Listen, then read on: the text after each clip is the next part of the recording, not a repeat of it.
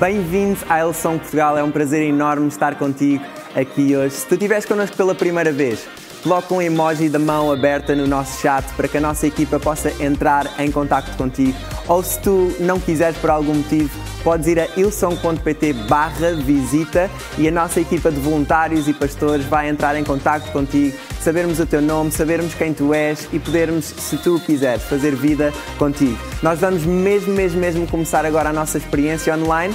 Deixa-me desafiar-te a participar, louvar a Deus, tirar notas e ser muito bem-vindo a casa. E nós hoje vamos ler uma passagem que se encontra em Lucas, no capítulo 18, e nós vamos ler dos versículos 35 até ao 43. E diz o seguinte: Quando Jesus se aproximava de Jericó, havia um mendigo cego sentado à beira do caminho. Ao ouvir o barulho da multidão que passava, perguntou o que estava a acontecer. Disseram-lhe que Jesus de Nazaré estava a passar por ali, e então ele começou a gritar: Jesus, filho de Davi, tem misericórdia de mim. Os que estavam mais à frente repreendiam e ordenavam que se calasse, mas ele gritava ainda mais alto: Filho de Davi, tem misericórdia de mim.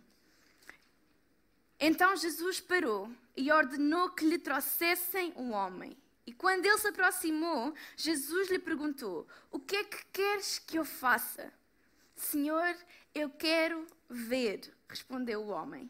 E Jesus disse: Recebe a visão, a tua fé te curou.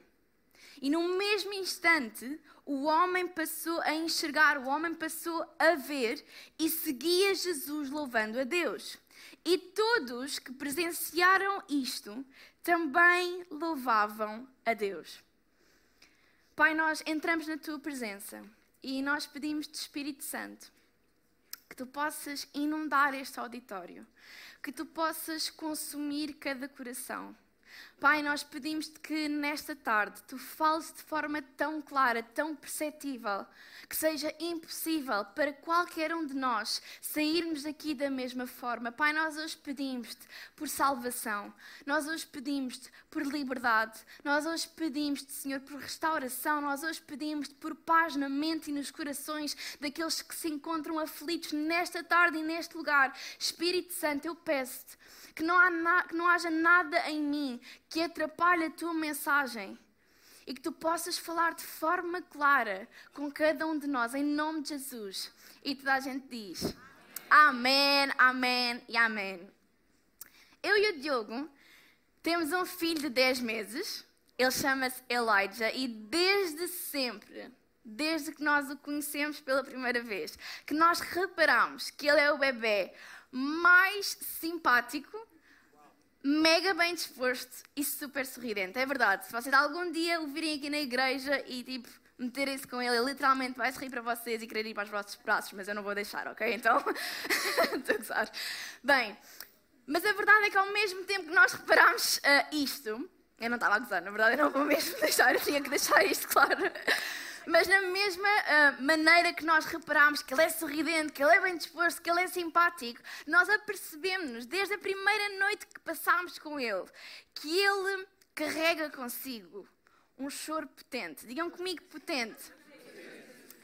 Pessoal, qual choro de recém-nascido? Ele, desde que nasceu, tem um choro potente. E eu nunca mais me esqueço de um episódio que aconteceu. E é um episódio mega normal. Nós, eu e o Diogo, tínhamos decidido que íamos um, almoçar com o meu pai num dia da semana. Na altura, ele tinha cerca de dois meses acabados de fazer, ele era mesmo, mesmo pequenino. E o Elijah, nos primeiros meses de vida, até aos dois uh, meses e, e meio, ele sofreu muito de cólicas. Se calhar és mãe, pai, identificas-te com isto, sabes que é algo que é normal nos bebés eles terem. E a verdade é que o primeiro episódio de cólicas que o Elijah teve foi tipo o caos na nossa casa. Nós ficámos mega ansiosos, mega nervosos. O que é que está a passar? O nosso bebê não para de chorar há quatro horas seguidas. Estamos a fazer alguma coisa de errado. Nesse dia nós ligámos imediatamente a, uma amiga próxima que é enfermeira, tipo, o que é que está a passar? Por favor, ajuda-me, não para de chorar. Mas a verdade é que, à medida que o tempo foi passando, que nós começámos a ganhar algumas ferramentas que nos ajudavam a ajudá-lo a ele e a que ele ficasse mais aliviado, aquele episódio, apesar de frustrante, porque eu acho que nenhum pai gosta de ver um filho sofrer mal, se fosse para mim, é tipo eu me impunha as mãos nele e passava logo a dor para mim. Mas a verdade é que, por mais frustrante que o momento fosse, não era um momento desesperante, não era um momento de estar ali ansiosa, porque eu sabia que mais tarde ou mais cedo, com umas massagens, com umas coisinhas, se o metêssemos assim direito, aquilo eventualmente iria passar. Mas naquele dia, eu tenho que ser honesta com vocês. Aquele momento foi um momento de tensão e de nervosismo para mim. E se eu puder ser mesmo, mesmo honesta, não era só o facto do Elijah estar mal. Eu sabia que ele ia eventualmente ficar bem, era uma questão de 3 minutos, 5 minutos, máximo 10 minutos, por favor. Mas eu sabia que ele ia ficar bem. E nós estávamos a fazer de tudo para que ele parasse com as cólicas e se sentisse bem consigo mesmo. Mas aquilo que realmente me estava a trazer tensão e nervosismo é porque eu comecei a perceber que as pessoas à minha volta estavam a ficar incomodadas. E sabem, se calhar sou só eu, mas eu, por natureza, eu não tenho uma personalidade que gosto de incomodar as pessoas. Então, aquele momento, eu só estava na minha cabeça a pensar, ok, lembra-te, o que é que tu podes fazer mais? Tipo, eu estava a olhar para o Diogo já em desespero, o que é que nós podemos fazer mais para isto passar mais rápido? Porque eu não queria incomodar as pessoas que estavam à minha volta.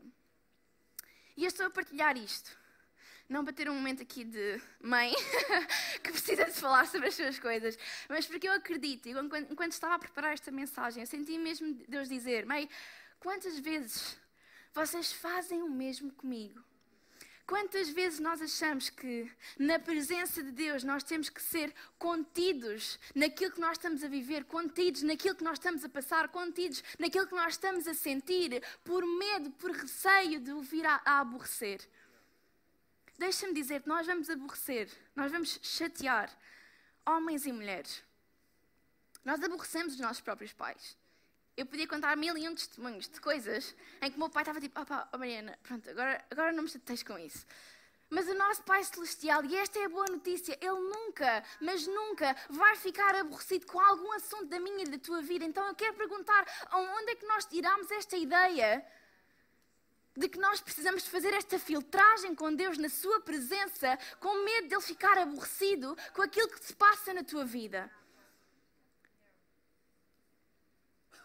O grande problema é que muitos de nós compramos esta mentira e tornamos-la verdade na nossa vida e por isso encontramos-nos em silêncio na Sua presença. E eu, quando falo de silêncio, não é o silêncio que é permitido e que acontece quando nós nos encontramos na presença de Deus. Eu estou a falar de um estado de alma, de um estado de espírito, de uma ausência de rendição. Porque achamos que Deus não se vai querer chatear com aquilo que está a passar na nossa vida.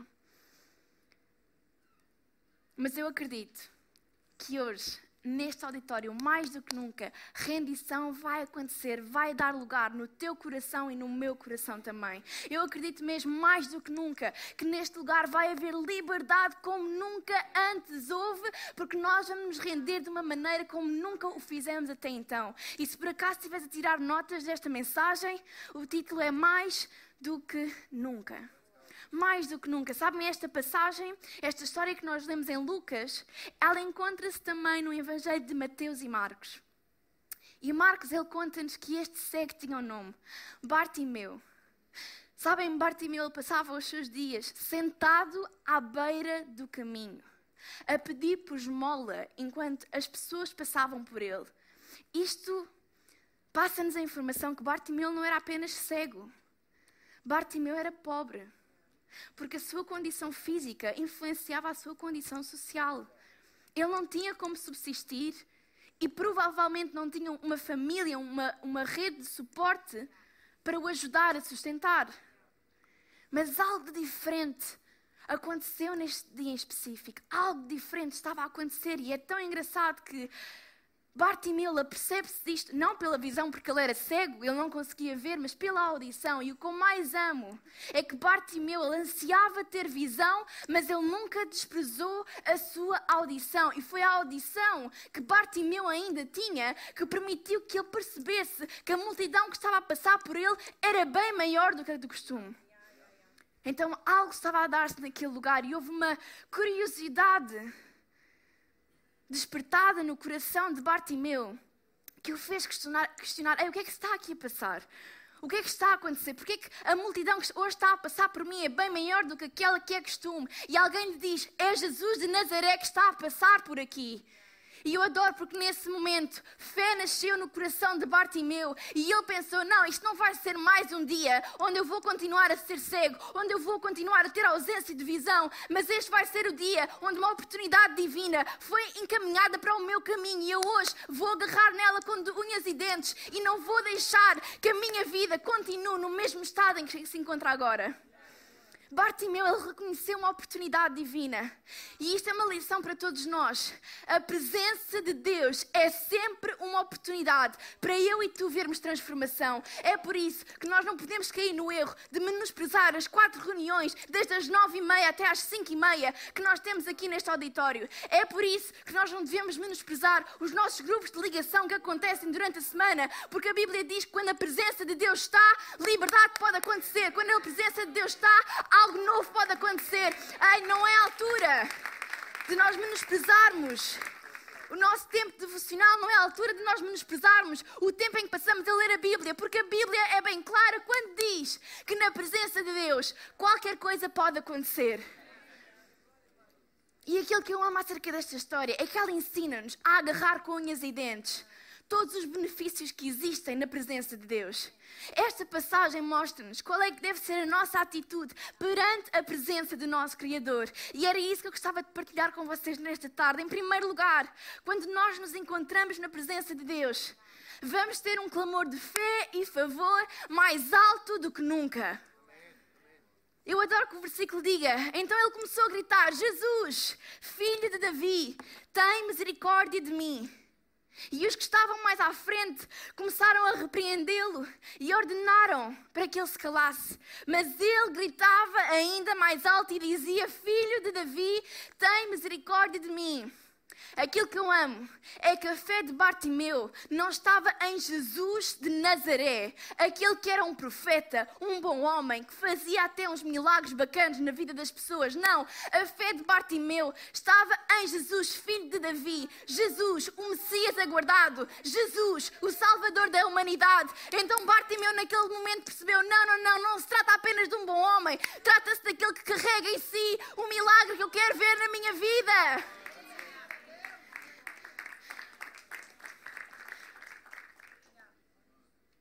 A forma a que ele se refere a Jesus revela a revelação interior e pessoal que ele tinha acerca de quem Jesus era. Deixa-me perguntar-te: o que é que as nossas orações têm revelado?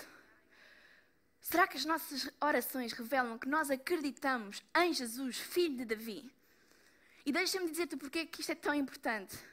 Porque foi esta revelação que permitiu a Bartimeu entender que aquilo que ele precisava de implorar a Jesus era a sua misericórdia. Ele sabia, no fundo do seu coração, que aquilo que ele queria ver mudança na sua vida não ia ser adquirido ou alcançado por mérito, por coisas que ele pudesse fazer, mas meramente pela misericórdia de Jesus. E deixem-me ler o que é que misericórdia significa. Misericórdia é um sentimento de compaixão despertado pela desgraça ou pela miséria alheia. A palavra misericórdia, ela tem origem latina e ela é formada pela junção de miserere, ter compaixão, e cordis, coração, ou seja, paixão, compaixão do coração, que significa ter a capacidade de sentir aquilo que a outra pessoa sente, aproximar os seus sentimentos dos sentimentos de alguém. Deixa-me dizer-te que Jesus ele é o Messias que escolheu sair da sua glória, abraçar uma condição humana, tomar o meu e o teu lugar, pagar o preço da sentença do pecado, vencer a morte para sempre, para que eu e tu hoje pudéssemos ter um caminho de volta para o Pai. A misericórdia que Ele tem vai para além de uma empatia superficial. A misericórdia que Ele tem é uma compaixão profunda de quem passou por aquilo que tu passas e conseguiu chegar ao outro lado com a vitória nas suas mãos. Esta é a misericórdia que o nosso Deus carrega. Por isso, quando Ele diz: Ei, vocês terão aflições no mundo, mas tenham coragem, porque eu venci o mundo. O que Ele quer dizer, eu passei exatamente por aquilo que tu estás a passar, mas eu vim mostrar a ti e à tua descendência que isso não tem que ser o teu Isso já foi entregue na cruz. Eu já derrotei todas essas coisas. Tem bom ânimo por causa disso. E é tão interessante que a oposição sempre aparece quando algo sobrenatural está prestes a acontecer na vida de alguém. É tão engraçado que quando ele grita, quando a fé sai do seu coração e passa para a sua boca e sai um clamor de Jesus: Eu preciso de ti, tem misericórdia de mim. Aqueles que estavam à frente, cala-te, cala-te, estás a incomodar o mestre, está calado.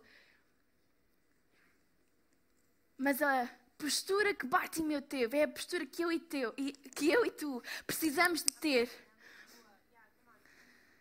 quando a oposição nos encontra, clamar com mais força, clamar mais forte do que nunca. Filho de Davi, tem misericórdia de mim. Um à parte, um parênteses. A nossa missão sempre foi e sempre será estender a nossa mão para aqueles que se encontram à beira do caminho e levá-los para mais perto de Jesus. É por isso que Jesus, naquele momento, diz a essas mesmas pessoas: tragam-me, Ele tem acesso à minha presença. Deixa-me dizer-te: não te rendas à oposição, porque a tua família precisa que tu clames mais forte do que nunca. Não te rendas à oposição, porque a tua mãe precisa que tu clames mais forte do que nunca, porque os teus filhos precisam que tu clames mais forte do que nunca, porque a tua universidade precisa que tu clames mais forte do que nunca, porque a tua nação necessita que tu clames mais forte do que nunca. Não nos vamos render à oposição, mas vamos ter em nós um clamor de fé e favor mais forte do que nunca. Em segundo lugar, na presença de Deus, vamos ter uma declaração de entrega mais ousada do que nunca. Eu adoro isto no versículo 40. Jesus para e pergunta-lhe: O que é que queres que eu faça? E ele diz: Senhor, eu quero ver. Senhor, eu quero ver. Quando Bartimeu chega à presença de Jesus, Jesus ele faz a pergunta clara, básica. E sabem, eu, às vezes eu, eu li esta história e eu pensava: Deus, Jesus, tu és, és como eu, és, és distraído. Tipo, a pessoa é cega, ele não vê. Tu estás literalmente face a face com ele, estás-lhe a perguntar: o que é que tu queres que eu faça? Jesus, tu és aquele que conhece todas as coisas, tu conheces até os pensamentos que nós não contamos a ninguém. Como assim? Sabem, Jesus, ele conhece todas as coisas que estão a acontecer na tua vida. Ele conhece os teus desejos profundos, os teus sonhos, as tuas angústias. Mas Ele quer conhecer através do som da tua voz. Eu acredito que Deus está a dizer para muitas pessoas: Eu não ouço a tua voz há tanto tempo. Eu tenho saudades de ouvir a tua voz. Eu conheço todas as coisas, mas eu quero saber, pela tua voz, o que é que tu queres ver. Tantas vezes, as nossas orações são genéricas para que não haja margem de sermos desiludidos. Porquê é que as nossas orações não são específicas? Porque nós temos medo de ser desiludidos. Porque nós temos medo de aquilo que nós realmente queremos ver não, não vir a acontecer. Deixem-me dizer uma coisa. Há mistérios que nós não conseguimos explicar. Mas para esses mistérios há uma certeza: que Deus é soberano. Mas que isso não seja um impedimento de nós sermos específicos nas nossas declarações. Deixem-me contar uma coisa. A minha avó paterna, ela morreu de leucemia. Eu tinha cerca de um ano quando ela partiu. Ela era uma mulher de fé. O meu avô e o meu pai conheceram a Cristo por causa dela. E ela não foi curada. Mas sabem, hoje, desde as nove e meia da manhã, a minha declaração de entrega ousada é para que o Arthur seja curado da leucemia porque eu acredito que, ainda que Deus não tenha feito com a minha avó, Ele tem o poder e Ele tem a vontade de curar nos dias de hoje. Então, hoje, a minha declaração ousada nem sequer é acerca da minha vida, mas eu vou carregar até eu ir para a noite. Deus, eu acredito que tu seguras a vida do Arthur, eu acredito que os teus anjos estão a acampar à sua volta e eu declaro que hoje, através do poder do teu espírito, do teu sangue, Senhor, Ele vai ser curado em nome de Jesus. Ser específico nas suas orações e não deixes que o receio de seres desiludido te impeça de ser específico.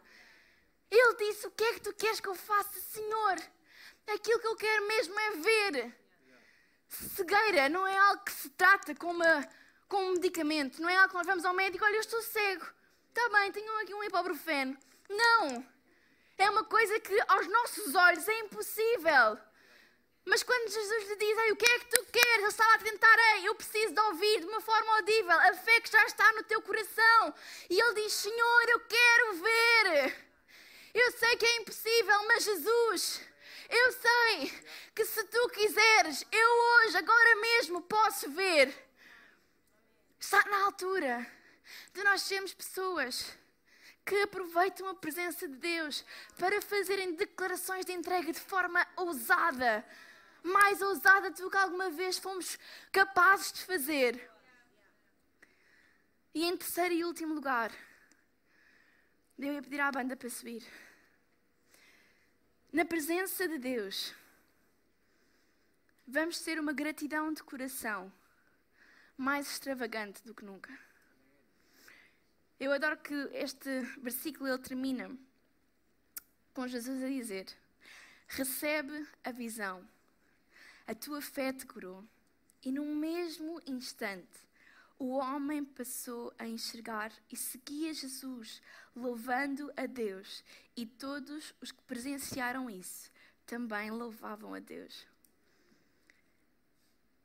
Bartimeu sentiu-se profundamente grato porque Jesus não lhe trouxe apenas a vista, mas a salvação. Jesus não mudou apenas a sua saúde, mas ele mudou a sua condição social. Sabem, o facto de Bartimeu conseguir ver dava-lhe a capacidade de ele poder trabalhar e dava-lhe a capacidade de ele sair da pobreza. Jesus ele transformou a vida de Bartimeu e a maneira que ele encontrou de expressar a gratidão que ele sentia foi de seguir Jesus. Foi de seguir Jesus e louvar a Deus. Não havia mais nada que ele pudesse fazer. E eu sei que entregarmos a nossa vida a alguém é extravagante. Entregarmos a nossa vida a Jesus por completo, todas as áreas, é algo extravagante. Mas se compararmos com o amor e o sacrifício que Jesus revelou na cruz, isso sim é o expoente máximo da extravagância. O caminho de Jesus tornou-se o caminho de Bartimeu. E nós precisamos de uma gratidão de coração mais extravagante do que nunca. Sabem, um simples obrigado a Deus por tudo aquilo que Ele fez na nossa vida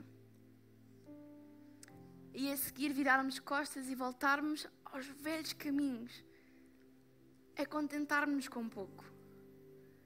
É contentarmos com pouco. Quão frustrante tinha sido se Bartimeu, ao receber a visão, tivesse voltado para a beira da estrada e continuasse a pedir. Parece ridículo, mas eu senti mesmo no meu coração que muitos de nós encontramos assim. Nós tivemos um momento com Deus, nós tivemos um encontro em que passámos da escuridão para a luz, agradecemos, mas voltámos à nossa, ao nosso lugar que sempre conhecemos. Deixa-me dizer, tu estás a contentar-te com pouco. Bartimeu, ele não voltou para a beira da estrada porque ele tinha encontrado o caminho. E eu acredito que da mesma maneira que Jesus passou por Bartimeu e o convidou a estar na sua presença, Ele hoje está a olhar para ti, a estender a sua mão e a fazer-te o mesmo convite. E eu gostava que todos nós pudéssemos ficar de pé nesta tarde.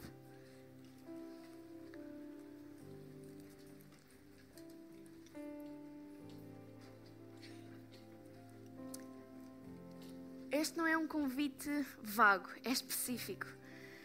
O convite que Jesus quer te fazer nesta tarde é que tu deixes que Ele ocupe o lugar central no teu coração e na tua vida. Ele quer que hoje tu aceites como Senhor e Salvador sobre a tua vida.